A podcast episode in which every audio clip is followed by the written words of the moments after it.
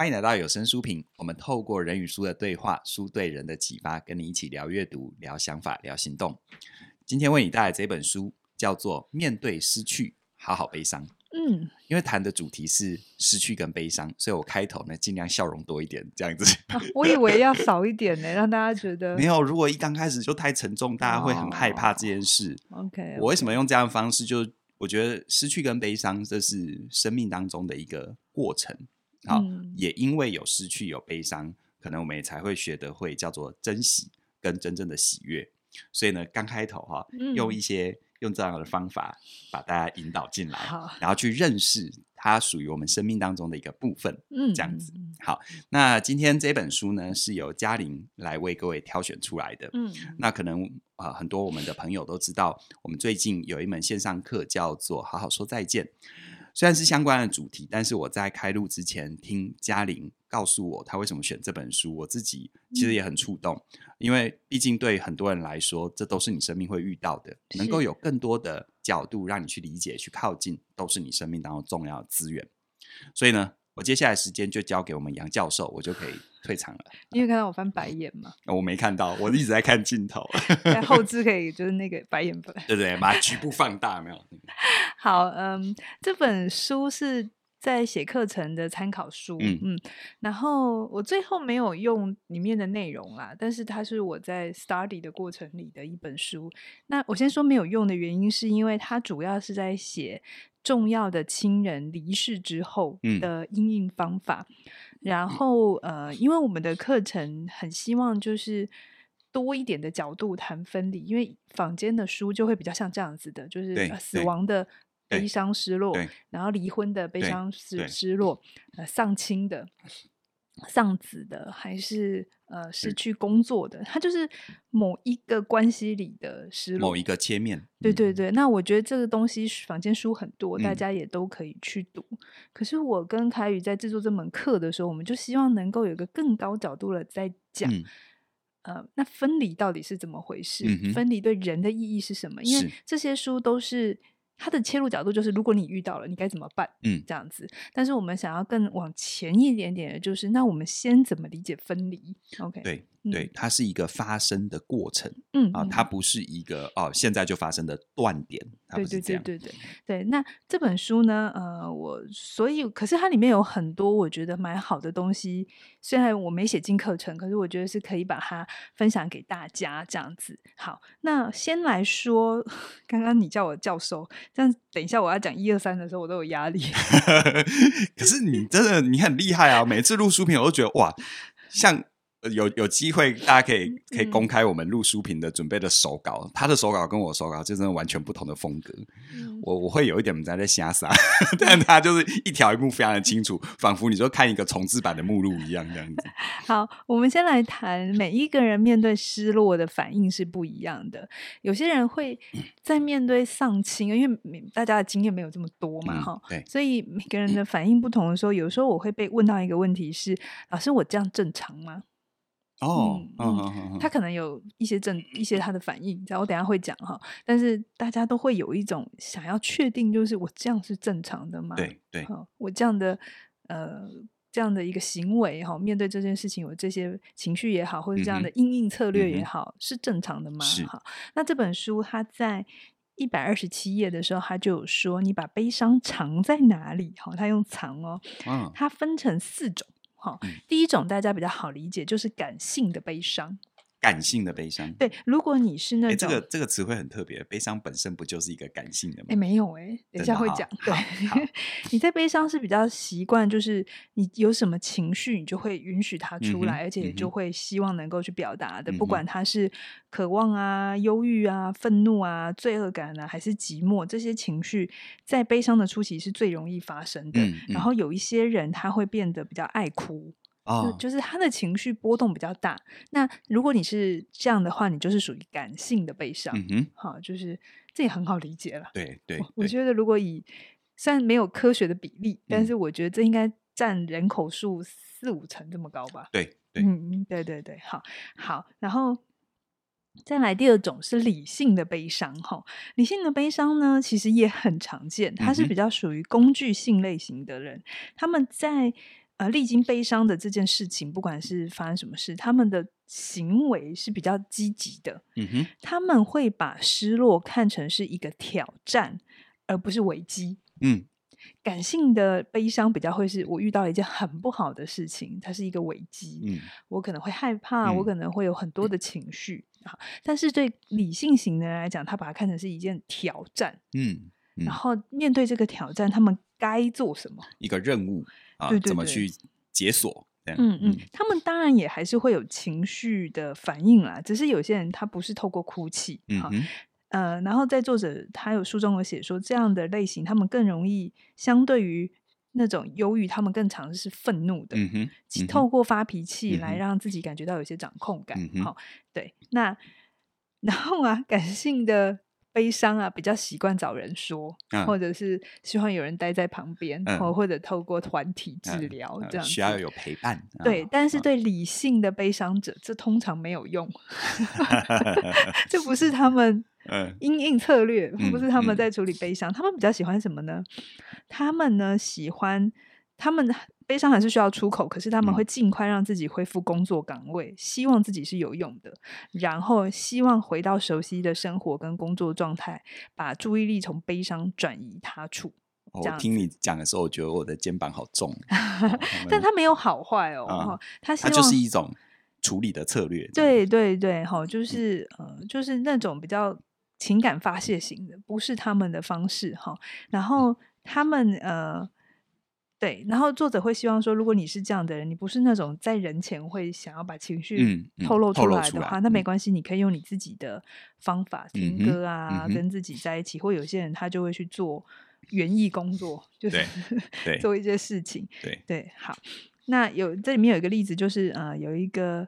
同事，他的同事很喜欢雕刻，他是个爸爸，嗯，嗯，可是他儿子因为先天性的疾病，嗯，出生之后没多久就死了，嗯，那他就透过雕刻，嗯，石雕，嗯，哦，来纪念，也是一种宣泄，这样子，嗯。好，那再来呢？第三种悲伤的方式叫做结合理性跟感性，嗯。嗯嗯，我先说，这真的没有哪一个比较好，但是它就是不同的类型。那、嗯、结合理性跟感性的的人，就是呢，他会难过，然后他也会想跟别人哭啊，嗯、这些安慰、嗯。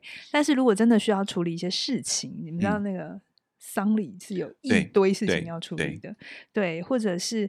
呃，可能妈妈可能是呃重病，嗯，那虽然还没走，可是其实还是有很多的医药医疗行为要决策的时候，嗯，那理性感性的人，他们就会是此此刻我当下需要有一些任务完成，嗯，那他就会去很理性的去处理，嗯，好，尽量不要让情绪呃影响影响，嗯。可是真的如果也发生了啊，呃，真的也啊，假假设真的最后送走了妈妈，他就该有的悲伤也还是有这样子。嗯嗯，那再来第四种呢，其实才是作者觉得比较需要注意的，叫做在感性跟理性之间拉扯的悲伤。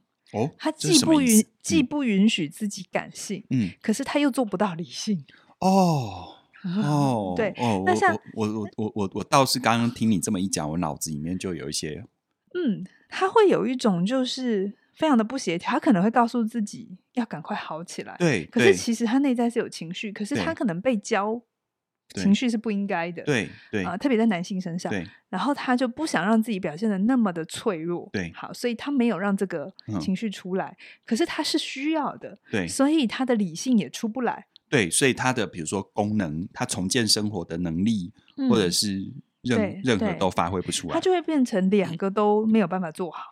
既不感受，就是没办法好好的哭，可是又没办法把事情给弄好，嗯、又没办法好好的生活。他其实有一个，我在读另外一个 paper 的时候，他有一种陷入到僵尸化的状态。哦，这么这么、嗯、这么视觉化，僵尸化的状态就是活着，可是其实没有知觉。是是嗯是，就整个内在是麻木掉的。我课程里有讲，如果你遇到这种，或你的家人遇到这种状态，嗯、这反而才是需要最。哦，了解。最需要去注意的状态。所以有时候我们遇到有每个人在处理悲伤跟失落的方法跟我们不一样，可是要去看他怎么去适应他的生活，嗯、对对对，是不是？如果有些人他就是需要哭，大量的哭，你就让他哭，嗯、你就陪着他对，对对对，陪着他就好。有些人他不是透过哭，所以你也不能跟他说你怎么那么的 对，不要不要一直摇他的肩膀，肩膀要他哭，要他有感受，就是因为那不是他阴影，或他生命这个阶段不是他要的方式，你就尊重他。是是。所以这本书作者一直都在说，每一个人阴影呃悲伤的方法是完全不同的。是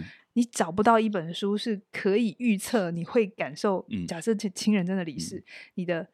第一阶段会怎样？第二阶段会怎样？基本上是没有这件事情。我觉得这很重要哎，嗯，因为有时候我们遇到身旁的人或我们自己，我们就好像有很多应该啊，你应该好起来啊，然后你或者是现在多久了，你怎么还这样？对对对，或者是另外一种，就是你你可以哭啊，你应该哭啊，对方现在就是还挤不出眼泪，对，你只要他哭干什么？有一些人的悲伤很晚哦，是是，他可能是以年为单位的，可是他可能会在某一个 moment 嗯爆哭，对。对，那他在那之前可能一滴眼泪都没有。对对，那这这对就作者也说，这样的人他就是在走他自己在失落的这一段旅程。嗯，啊、呃，英文书名这这本书，等下我们刚有念吗？没有，英文书名叫做。Grief is a journey，嗯，悲伤是个旅程。对对对，它其实是一趟旅程，所以希望让大家知道哈，就是有这四种感性的、理性的、感性理性兼具跟感性理性拉扯。你可以想一下，你比较像是什么？你觉得你比较像哪一种？我其实会比较理性，嗯，我我其实比较理性，像我做事的，事先去做事啊。像我有时候，呃，我有时候会特别去学一些奇怪的东西，都是在面对 重大失落的时候，对。对对，好，那我们谈完了悲伤阴影的方法之后，接下来我想要跟大家谈一下这本书有提到的，悲伤的时候你会失落、会想哭、会难过，这都正常。嗯，就是，嗯、呃，对，这这很正常。就就就算是啊，嗯、你已经做了很多的心理准备，嗯、像有一些人会说，嗯、我其实他的家人已经重病卧床十几年，嗯、他们也都心里有数这件事，嗯、然后。甚至在倒数的时候，心里也知道是这几天，那就一直想办法让自己有心理准备。但他说，当那一刻气真的咽下的时候，那个止不住的难过，对啊，就会一涌而上。那他说，我都做了这么多准备，为什么还会这么失控，或者是还是这么满？那作者也有说。这是很正常的。对，我有一个朋友，他又跟我说，他在准备他父亲后事，把把临终啊后事的过程，他都觉得都已经很有准备，因为长期卧病在床。嗯、可他没有想到，当他的父亲的棺木推进火葬的那一刻，他整个人就崩溃了，嗯、整个人就瘫软爆哭了。突然这个时候好适合 feat 小冬瓜。好了，对，我觉得那也是真的，很多人对，对嗯。更视觉化的意识到这件事情要消失了。对，啊、对，所以，所以，所以有时候我常遇到有些人说：“那我遇到这种重大失落，我会生气，虽然我会想笑，我是不是有什么问题？”我觉得那都是啊，对对对对，都是反应，都都是正常的。你就先接受你有各种情绪，而且每个人不太一样，对，每个人表现形态都不一样。但是有时候悲伤还有很常见的一种情绪叫内疚。嗯嗯，我们有的时候。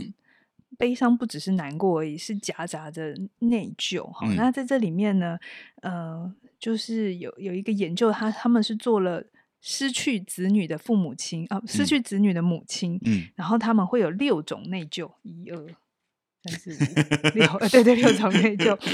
第一种内疚叫做因果性的内疚，嗯哼，他会比较是说，因为我做了什么，所以他才会过世，嗯，好，就是比如说。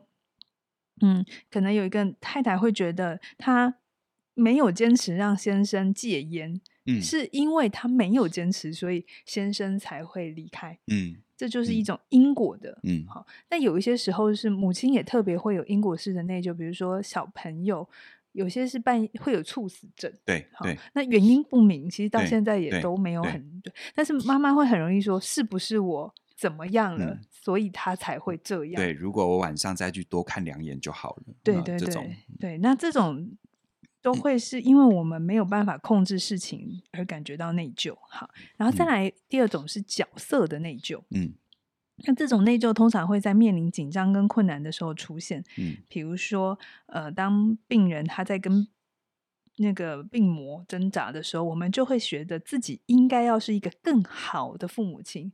更好的子女，更好的同事或者是之类的，嗯、就是你会很内疚自己可能不够好，做的不够多。你知道这个死不是你造成，刚刚那个因果就是你觉得是你造成但这个内疚就是你可能呃，在可能假设然后也就是有人出去车祸意外好了，嗯、好，那那你知道这意外不是你造成的，可是你心里想说，如果我那一天不要跟他吵架啊，嗯嗯，那就是。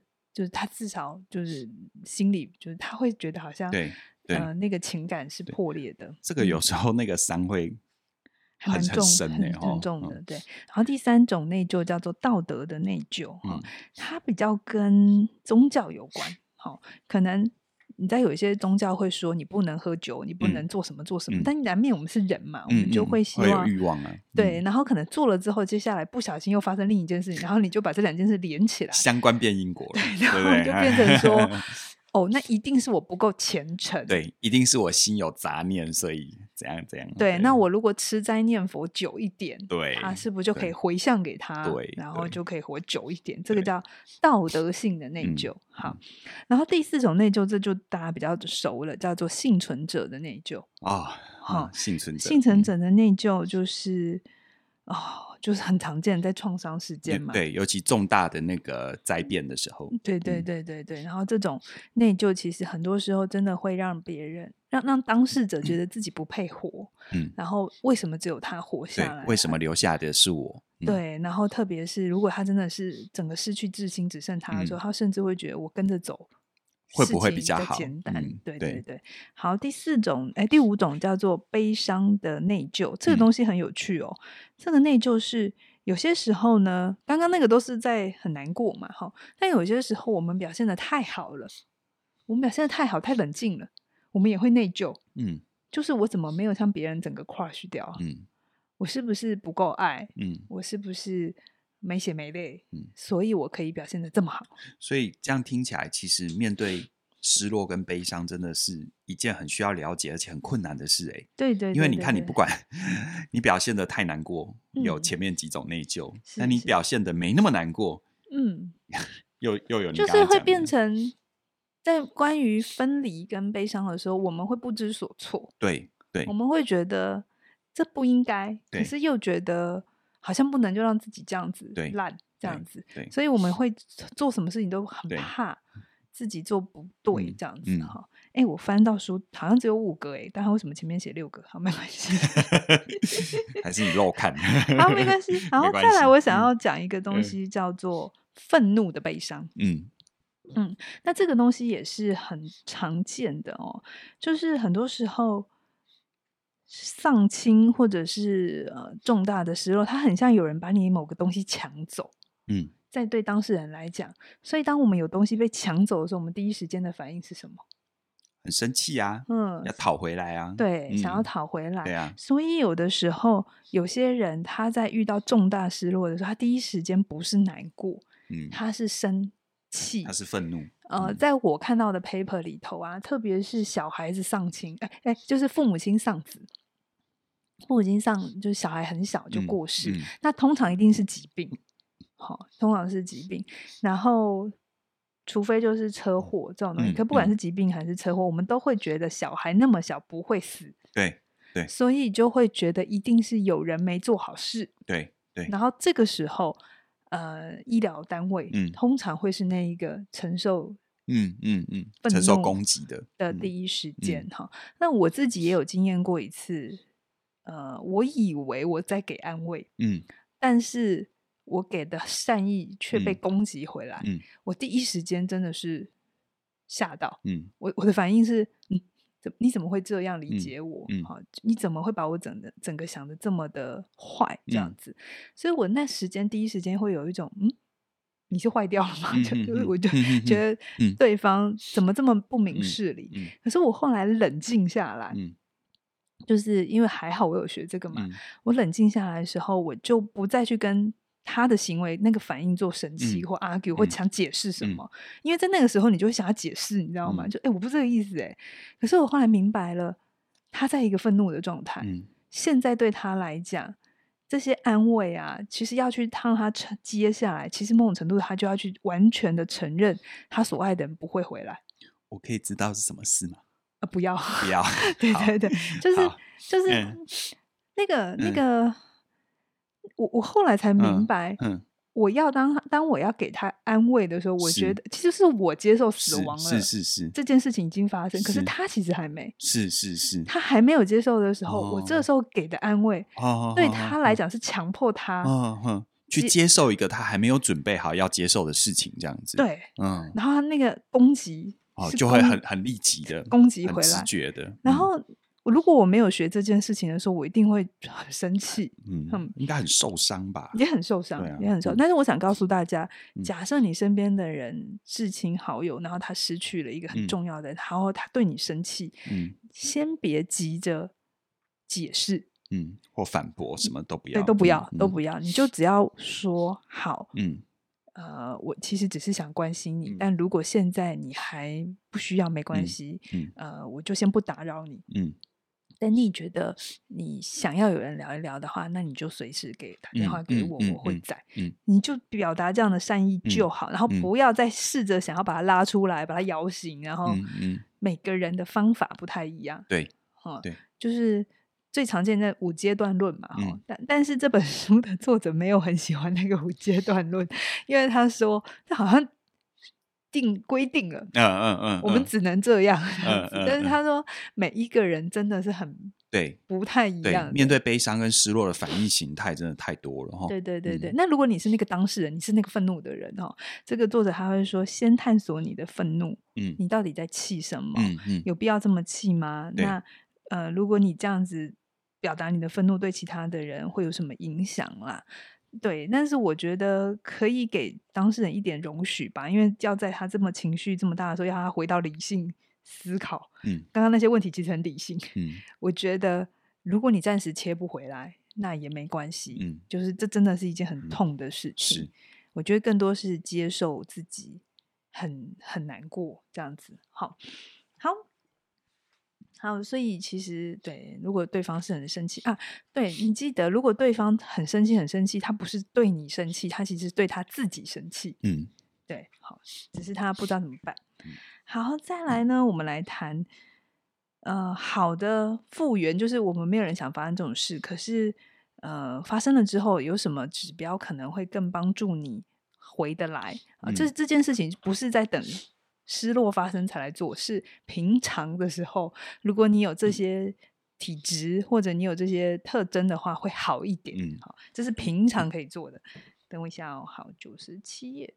嗯，他说什么样的失落会比较容易回来呢？第一个，失落不是突然发生的，有心理准备，有预告期。对，有预告期。嗯、哦，这也是我们课程里非常强调的一件事情，嗯、也是我自己经验过发现。有预告期非常重要，当然，嗯、呃，生命的离世这件事情比较难，比较难先预告了。但是，嗯、比如说，如果以意外来说，意没办法预告。或者是心脏类的疾病，对对都突然之间的，突然的，嗯、那没有人想发生，对，嗯、而且这样通常也会比较难接受。嗯、是，嗯，可是确实，如果是那种比较重病的，嗯嗯，对对对对，对心理。就是我讲的，你虽然那一刻还是很难过，但是你心里其实比较能接受，因为可能在那之前你是有时间道别的，对，你是有时间去做你觉得你想为他做的，啊、嗯，嗯、那个遗憾感可以少一点。其实，在世俗关系里面，最明显的就是职场嘛。嗯，你如果要离开一个职场，嗯、或者你要。终止一段合作关系，我觉得某种程度上也要做一个适当的告知啊。嗯嗯嗯，对，对对对，不能断然的扭头就走，这样。任何一段关系都不对，不不适合。对啊，对，没有那种很潇洒的走。嗯，哎，我们这一段上的时候，不晓得那一段书评应该，哎，那一段脚本应该上了，就是不告而别。但是我们还特别写了 不告而别，对，怎么？怎么面对生命当中的不告而别？这样对对，为什么有人会想不告而别？对，那如果你遇到不告而别的时候，你该怎么办？是是是，对，这其实蛮常发生的。好，那再来第二个，呃，比较好的恢复的话是，他们通常这样的当事人比较有好的内在灵性，或者是心理健康，也有比较好的心态，嗯、相信就算遇到很糟糕的事情，那也能够从中学习跟成长。嗯，简单讲，其实就是。嗯，平常的时候其实是愿意去向内探索的，是，然后也能相对的比较能够去接受自己的很多的心理的变化，它都是正常的。而且，如果用我们的课程里讲的话，就是我们心中是曾经住进过爱的人，嗯，就是对于情感课题是比较相信的人，嗯、情感课题恒存，嗯、对，就是内在是安全感是相对高的人，嗯、通常也会比较走得过。对，那这也很合理嘛。如果一个人他生命经验里的关系都很破碎，都是不好的，我们以为他失去了一个他不好的，呃，可能会家暴他的人，他会比较好一点。其实没有，没有，没有。嗯、其实那他那个关系再不好再烂，它都是一段关系。对对对。而这段关系被拿掉的时候，其实有的时候会引发非常强烈的。攻击，嗯，就是很多时候我们都会觉得，假设一对夫妻哈吵吵闹闹，那假设其中一个人先走，另外一个人应该舒爽了吧？对，就不用。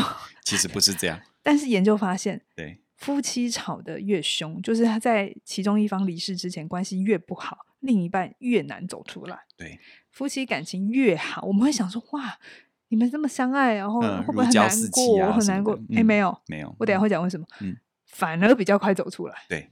对，对，所以我希望大家讲这个东西，就是当如果悲伤已经发生，死亡已经到来，我们真的没办法做什么了。对，我们能做的其实是在这件事还没发生之前。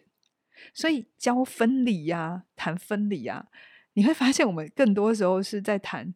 那在这个分离相对也还没有发生的时候，你可以自己怎么看待这件事？嗯、你怎么把自己弄强壮？而这件事也假设真的发生的时候，你又该怎么去看待这件事情？好，而不是想要去扭转它。对。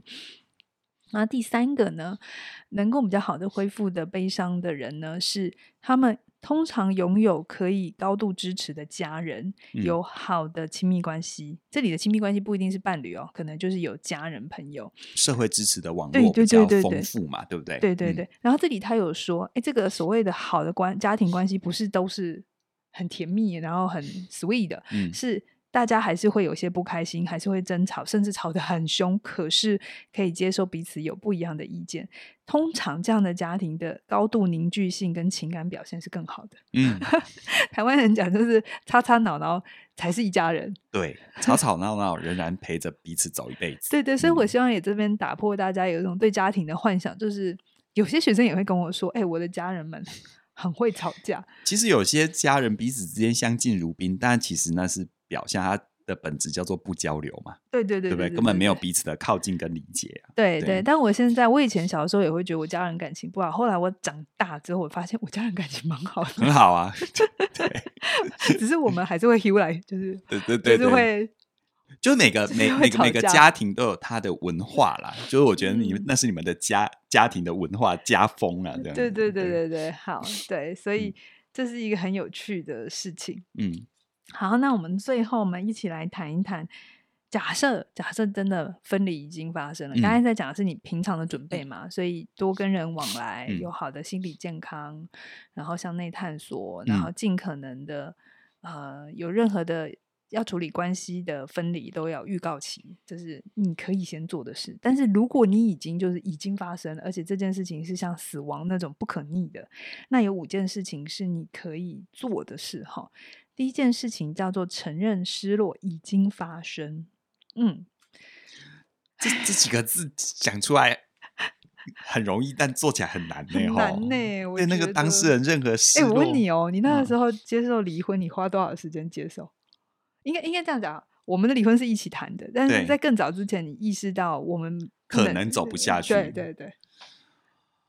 哇，这很其实很久哎。那你愿意多说一点？应该说，应该说，你看哦，从呃比较显性的指标是我们开始先分居嘛，嗯，我们先分居嘛，嗯，然后在分居之后，我觉得在分居之后，可能可能可能一年到，哦，这个我不知道哎，他他他很难标一个时间点，叫做我我我从那一刻我就接受，我们可能走，我们可能没办法以亲密关系走在一起，嗯嗯，但是。我觉得或许会不会就是，就像比如说我们分居，或者我们这中间很多的尝试，都是一种，都是既是能走在一起的预告期，也是不能走在一起的预告期，有没有？是是。啊，这个我不知道大家能不能听懂，但是就就他他其实对，他是为了试试看在一起对做一些事，但是做完之后你就会有一些体会，那些体会就会让你懂。好像继续在一起不不一定是个好选项。对，你刚刚问我那个问题，我都会觉得所谓的接受，它是一个，它是一个，它是一个持续去持续去体会的过程。但是至少好像听起来是以年为单位嘛，对不对？哦。嗯，好。那像我自己，像我自己面对我爸爸妈妈离开那个丧亲，嗯，我觉得我心里真的对于他们离开真的落地，有时候都是真的是以年为单位。好，所以这就是他告诉大家，嗯，他没有很快。对，也也真的，我觉得千万不要逼自己，他要快，或者是觉得他应该快，嗯，甚至于觉得，呃，我我怎么那么久了还这样？我觉得这些都是在攻击你自己。嗯，对对对，然后。接受，慢慢接受它发生。可能事件你很快就知道了，嗯、这个人就不在。对，可是真的心里真的接受了，嗯、他真的不会在你身边，可能是要一段很长的时间。对，对，好。那再来第二个呢？你要想办法因应痛苦。哈，你需要去跟你的失落、痛苦能够在一起。嗯、像我刚才讲的各种。忧郁、内疚、愤怒，嗯、你会经验到非常多的情绪哈、嗯。那这个时候就是去去活下来。这讲的好烂。要不要？要不要？要不要？我帮你把把把 Coco 抱来我这边，你比较容易发挥。啊，他很乖啊。大家有发现，我们一路以来都有 Coco 陪陪着我们录书评吗？对对对，他就是说这段时间你会真的很、嗯、很难受哈，但是。就是你先让自己活下来，他只是没讲这三个字。嗯嗯，好，就因应这些痛苦。然后第三个，他因为这边他是讲丧亲或者是丧偶这种重大亲人的离开哈、嗯。他说第三个策略是你要重新学会一个人的生活。哦、我想你这应该很有经验吧？很有经验啊。对对对，他重建一个人的生活。嗯，这件事情其实是蛮重要的。悲伤它不是一个只是体验感受而已，嗯、它更多时候是。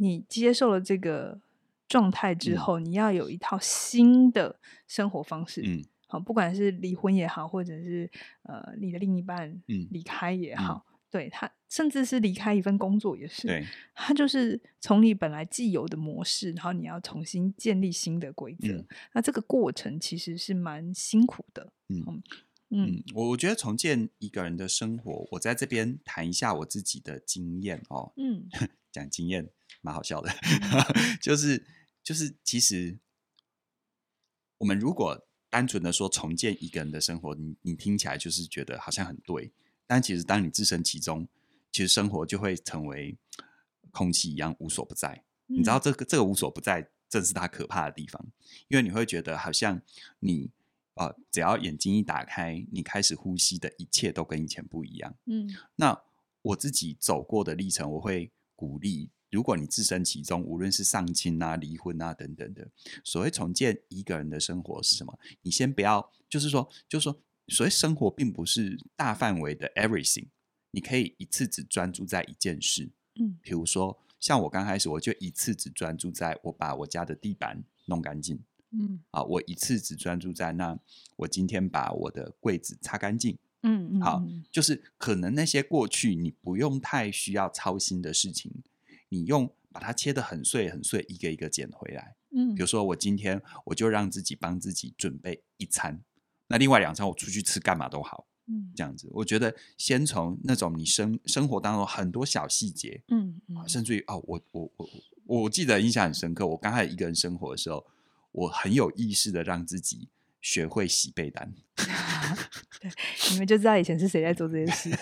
你为什么一定要补这一刀呢？因为不用补啊，可以合理的。你已经补了啊，你已经补了啊，干什么呢？所有他该学会的，就是以前另一个人。那我不要，我不要讲，我不要讲，不录了，不录了，我不讲了，我不讲。我讲任何东西都在捅我自己。不录了，不录了。好，就是对凯宇刚才讲的很对啊，书上也有讲啊，有些人你可能要重新学会保养车子。对。嗯，有些料理三餐也有哈，然后还有有些人是你要自己理财的，对，对，嗯，那这些可能都是以往有另一个人在做，对，但那个位置退出来之后，其实就变成你要去学会，对，就看你怎么看，你可能会觉得以前我不用做，现在我要做，这是一件不好的事，可是你也可以反过来想，分离常常是带来成长，如果这个人不退位，其实你是永远学不会。嗯，所以有的时候分离，其实它是只是用一种很痛的方法让我们去成长。其实这里书中就有讲到一个哲学家哈，他叫做汤马斯艾提格，他说哀悼哀悼就是重新认识这个世界，在。巨大失落之前，你会觉得世界跟你你是很有掌控感的。可是失落发生之后，你可能会发现你熟悉的世界变得非常陌生。然后你要重新学习很多东西。那这个过程其实是很是可以很很有意义的。我觉得那句话好美哦。嗯，哀悼是为了让你重新认识认识世界。认识世界。对，好。然后这里，呃，作者他也有说，尽可能在重大失落发生后的半年到一年，不要做重大的决定。嗯，啊、哦，这这真的也是很好理解。我们也常常会说，可能不管是要再婚啦，或者是搬家啦，创业啊，嗯，都不要在，啊、尽可能不要在半年到一年，因为其实你的身心状态没有你想象中的好。嗯，好，就是这样。好，然后第四个。呃，刚才讲第四个是我真的觉得非常好的建议。他说，持续保有爱的回忆的连接。哦，这个很重要。对，嗯，嗯他说，啊、呃，那个情绪的起伏会像云霄飞车，会渐渐平息。嗯、是，但是悲伤没有终点。我们可能终其一生想到这个人都是会难过的。好、嗯，这件事情我也花非常多时间才接受。哦，这很正常。嗯，就是比如说，我阿妈已经过世快三十年。嗯。他过世快二十年，他倒下三十年，但是每次只要跟也没有讲到死亡这件事，只是讲到回忆这件事，嗯、我还是心里很哽咽。然后我就发现，哎、欸，以前会觉得自己很奇怪，这么久了，嗯、对不对？我何必，对不对？嗯、为什么情绪还要起来？嗯、后来我发现没有，嗯，因为思念是一辈子的，对。所以每当你提到这个人的时候，你那个情绪不是不好的，嗯、你应该想象成那是一个情感爱的连接。对，你想到他，因为你充满着。呃，很多的回忆，我觉得这很美。嗯，你讲到还会流泪，就代表你还这么的爱在乎。他一直都还活在我们的心里，他没有离开。很多人会觉得这是不好的，是我讲到我还要哭，嗯，我情绪就还要很强烈。但是作者说没有，没有这样很好。很多事情会有终点，可是思念是没有的。对，所以你的那个情绪是很正常的。嗯，然后再来就是，嗯，好好失落，然后他会鼓励大家，就是尽可能的可以。跟别人聊一聊这个人，嗯，嗯，他不是说紧紧抓着旧的习惯，然后都不变，而是说去谈那些爱的回忆，你们一起做过什么事，嗯、然后一起这个人的存在带给你什么帮助。嗯、那像有些时候丧礼，嗯、我们东方的丧礼就会比较是道士念经嘛，对。可是现在也会有一些做法哦，就是让亲友来说一说这个人。嗯我跟他在世的一些关系，嗯、然后有些时候甚至酸一下他啊，亏他一下，一下啊。嗯、其实这些都有助于悲伤的释放、释怀。嗯，对，尽可能去聊这件事情。很多人会怕说，怕引起再难过，所以不要聊。嗯哼，其实不是的，你反而能够越坦然的聊，就像我们现在可以聊离婚，嗯、我们可以聊很多事情。你越能自在的承认这件事情，这件事情反而可以比较顺利的落地。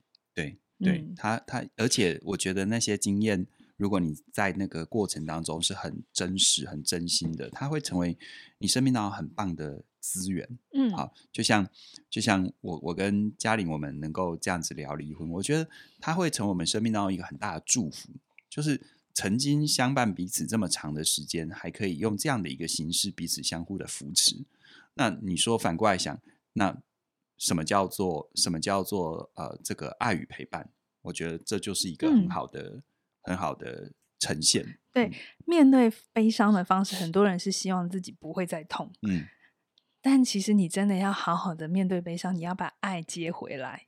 当爱在你心里的时候，你不会怕悲伤。对对，这件事情也是我就是自己走了一趟，然后把课程完整的写出来之后，我就发现，哎。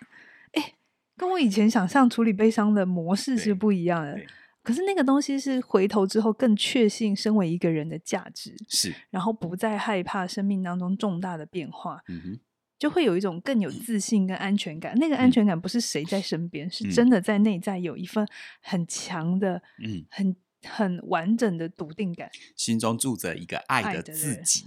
对，对，对，好，那最后一个呢，就是。他的说法叫做“重建失去挚爱后的新生活美学”，但我觉得这有一点抽象。我会把它定位成重新定位你自己的价值。嗯，嗯，这这本书有写到一点点，但我在做课程的时候，我有读到一件事情，他就说，我忘记是谁说，但是死亡啊，嗯，其实它会带给我们另外一种清醒，嗯的忧郁，是，可是那个忧郁不是一种很 depression 的那种，嗯，不是让你自己很荡情绪的，他要说的是一种。所谓的无意义感 内存的，好像存在存在主义。我试着讲清楚，他说，体验过重大失落的人，的，或者他自己就经验过那个巨大的生命的拔河啊，嗯嗯、他从此会有一种内心的安静，嗯，是他明白很多他过去放不下的东西不再有意义，对，然后那个东西其实是他并不是快乐的哦，嗯，嗯他不是佛家讲的那种。圆满的不是，它是一种面对死亡的一种冷静到坦然吗？不好说那个意思。嗯、可是我自己有经验过那个感觉，是你没有，嗯、你再也没有那么的想要执着什么东西。嗯嗯嗯嗯。对，因为忧郁有一段也有一个这样的情绪嘛，就是你什么好像对你都没有重要，嗯、就不重要。可是他没有到那么 depression，嗯，但它是一种很深刻的。你明白了生命，嗯、但你也知道你什么也都带不走，嗯，你什么也都呃控制不了，有一点点无力感，可是同时又有一种坦释怀，嗯嗯，啊，可能佛家讲的无常，你是真的真的去面对了那个无常的存在，嗯嗯、然后靠近那个感觉，然后活得很清醒。我自己觉得这讲的会不会有点抽象？有很抽象、啊啊、，OK，就是我我我我忘记我课程应该应该有讲到一下这个感觉。嗯、那我自己也是在完整的去看见了，呃，我生命最大的创伤就是可能我阿妈那个离开，嗯，嗯呃、前前后后快三十年的历程，嗯、然后深刻的懂了这个事情发生在我身上的意义，然后我赋予给他。这件事情，它不单纯是一个死亡事件，它更多时候是那这件事之于我的意义的时候，明白了那件事，也接受了这件事，你心里有一种平静感。嗯嗯嗯嗯嗯，对，我觉得那不是一种漠然，它是一种，嗯、但它也不是一种，嗯。我这里看到我的小抄了，嗯、叫做“深刻但有建设性的孤独感”。好，深刻但有建设性的孤独感，你早点看到嘛？还有我一直脑袋里面在挤词汇，真的是的深刻但有建设性的孤独感。嗯，是有建设性的，对，但是深刻的，但是，是然后它是一个孤独的状态。对，嗯、你终究知道生命是你自己一个人的事情。嗯嗯，它是很孤独，所以我说它有点 depression 的，嗯，有一点点忧郁的那个味道，嗯、可是它不是那么嗯往下的，嗯嗯嗯。嗯好难收吼。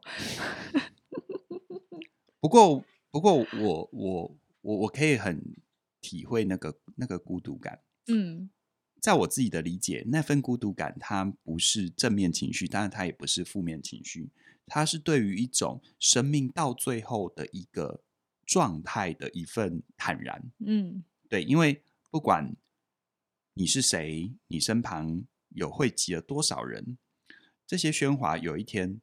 到最后，你还是面对你自己。嗯嗯，嗯就算你身旁一直有一个伴侣，事实上，在你入睡的那一刻，你仍然是回到你自己的潜意识。嗯，不会因为你旁边睡了是谁，好，然后你醒来，就算你眼睛打开来的第一刻看到了某个人，看到你的伴侣，但事实上，在那眼睛打开之前，你的梦境仍然就只有你跟你自己在一起。所以，它不是一个正面跟负面的状态，而是一个就是说，嗯。而是一个，就是说，如果有一天我们就只是回到我们自己，那么一方面你怎么看待所谓的孤独跟失去？嗯，二方面也因为孤独失去它会发生，就像我们的生命都是有限的，那么我们是不是才能够因为这份有限性，才能够更珍惜我们的每一天？嗯，因为孤独，因为。失去都会发生，我们才会珍惜真正的关系嘛。是是，对你才会真的有爱跟安全感。对，嗯，所以，嗯，今天嘉玲，今天杨教授 翻白眼吗？啊，有有，有看到了，看到了，这次看到了。嗯，今天杨教授跟大家 分享这本书，嗯、我在旁边一直静静的听啊、呃，我不太想要花太多力气在中间去做更多的诠释跟打断，是因为呃这本书本身透过嘉玲的一个分享，是一个很完整的概念。那当然回到我们生命当中，所谓的失去，所谓的悲伤，它会发生在各个层面。嗯，包含你原本很相信的一个信念，嗯、可能到某个阶段你觉得不适用了，那是不是等于自我对自我而言的一个说再见？嗯，好，那更不要说你原本很很在乎的亲人，啊，或者是你要离开一个合作关系、一段职场，那你可能发现有一段你原本很在乎的友谊，慢慢的变淡了。如果在溯源回我们生命当中的比较早年经验。你回想一下，你从你的原生家庭离开的那一刻，啊，你到外地读书的那一刻，你从家里搬出来的那一刻，我觉得它是我们生命当中无所不在的状态。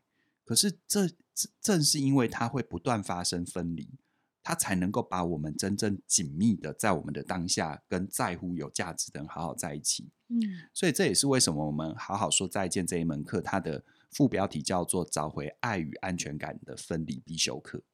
因为你只有能够好好的说再见，你才能够真正的好好的，无论跟自己还是跟他人在一起。是啊，所以今天跟你分享这一本书《面对失去，好好悲伤》，希望我跟嘉玲还有 Coco 啊，给你的陪伴，能够让你在面对这个生命的必修课的时候，能够更有爱，能够更有勇气。那好好说再见这一门课，现在已经在我们的网站上面，你已经可以加入了。早鸟优惠是二二八八。对，那在呃从即日起一直到五月十号晚上九点，晚上 九点，这样我们话会叠在一起，没关系，他们的字幕打一次就好了。哦，这样好好对，晚上九点之前加入都可以享受我们第一波的超早鸟优惠。我想这一门课是我跟嘉玲带给大家的一个祝福。好，呃，一个生命的成长最大的。凝练跟体会，就是它成为一个可以带给更多人帮助的的分享。这是我们的分享，希望你能够收下来，也希望我们能够对你有帮助。那详细的资讯在我们的影片说明里都有，期待你的加入。